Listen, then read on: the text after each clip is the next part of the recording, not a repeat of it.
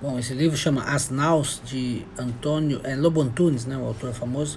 Ele é mais, bem mais famoso por um livro que caiu muito no vestibular no Brasil nos anos, sei lá, anos 90, anos 2000, Os Cus de Judas. É, ele fala, esse é um livro, ele fala muito da história de Portugal, né? Fala de Pedro Alves Cabral, de Camões, né?